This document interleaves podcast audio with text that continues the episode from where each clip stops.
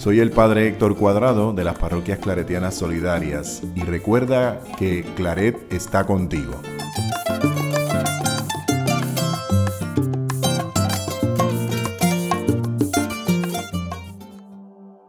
De la autobiografía de San Antonio María Claret. Oh Dios mío, ¿quién pudiera hacer que nadie os ofendiese? Antes bien, ¿quién me diera el haceros conocer, amar y servir de todas las criaturas?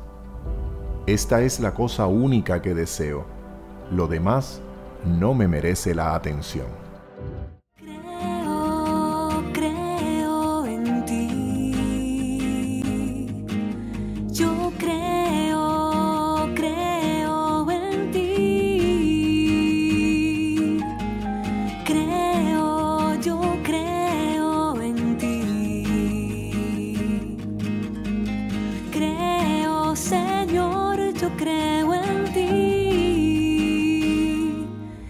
De la abundancia del corazón habla la boca.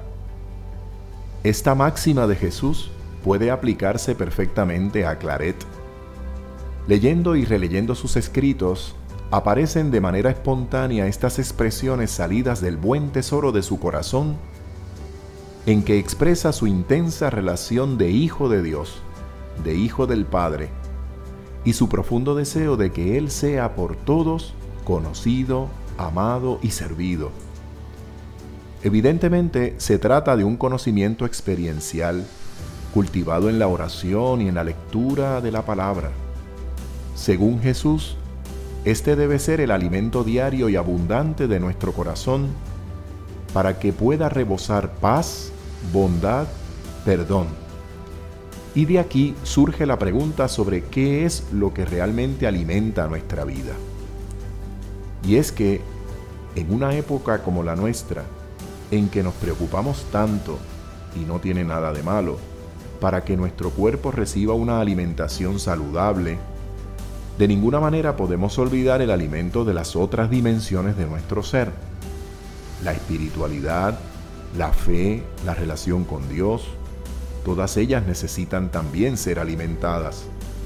De lo contrario, nos viene una anemia o una atrofia espiritual. Vale la pena tomarnos en serio que el ser humano no vive solo de pan material, sino también de toda palabra que sale de la boca de Dios y que alimenta nuestro ser interior. Vale la pena también dedicar el tiempo y el esfuerzo necesario a saciarnos con el alimento que puede ofrecernos la vida auténtica y saberlo buscar directamente en su fuente, yo soy el pan de vida, el que venga a mí no tendrá hambre, y el que crea en mí no tendrá nunca sed, nos dijo Jesús.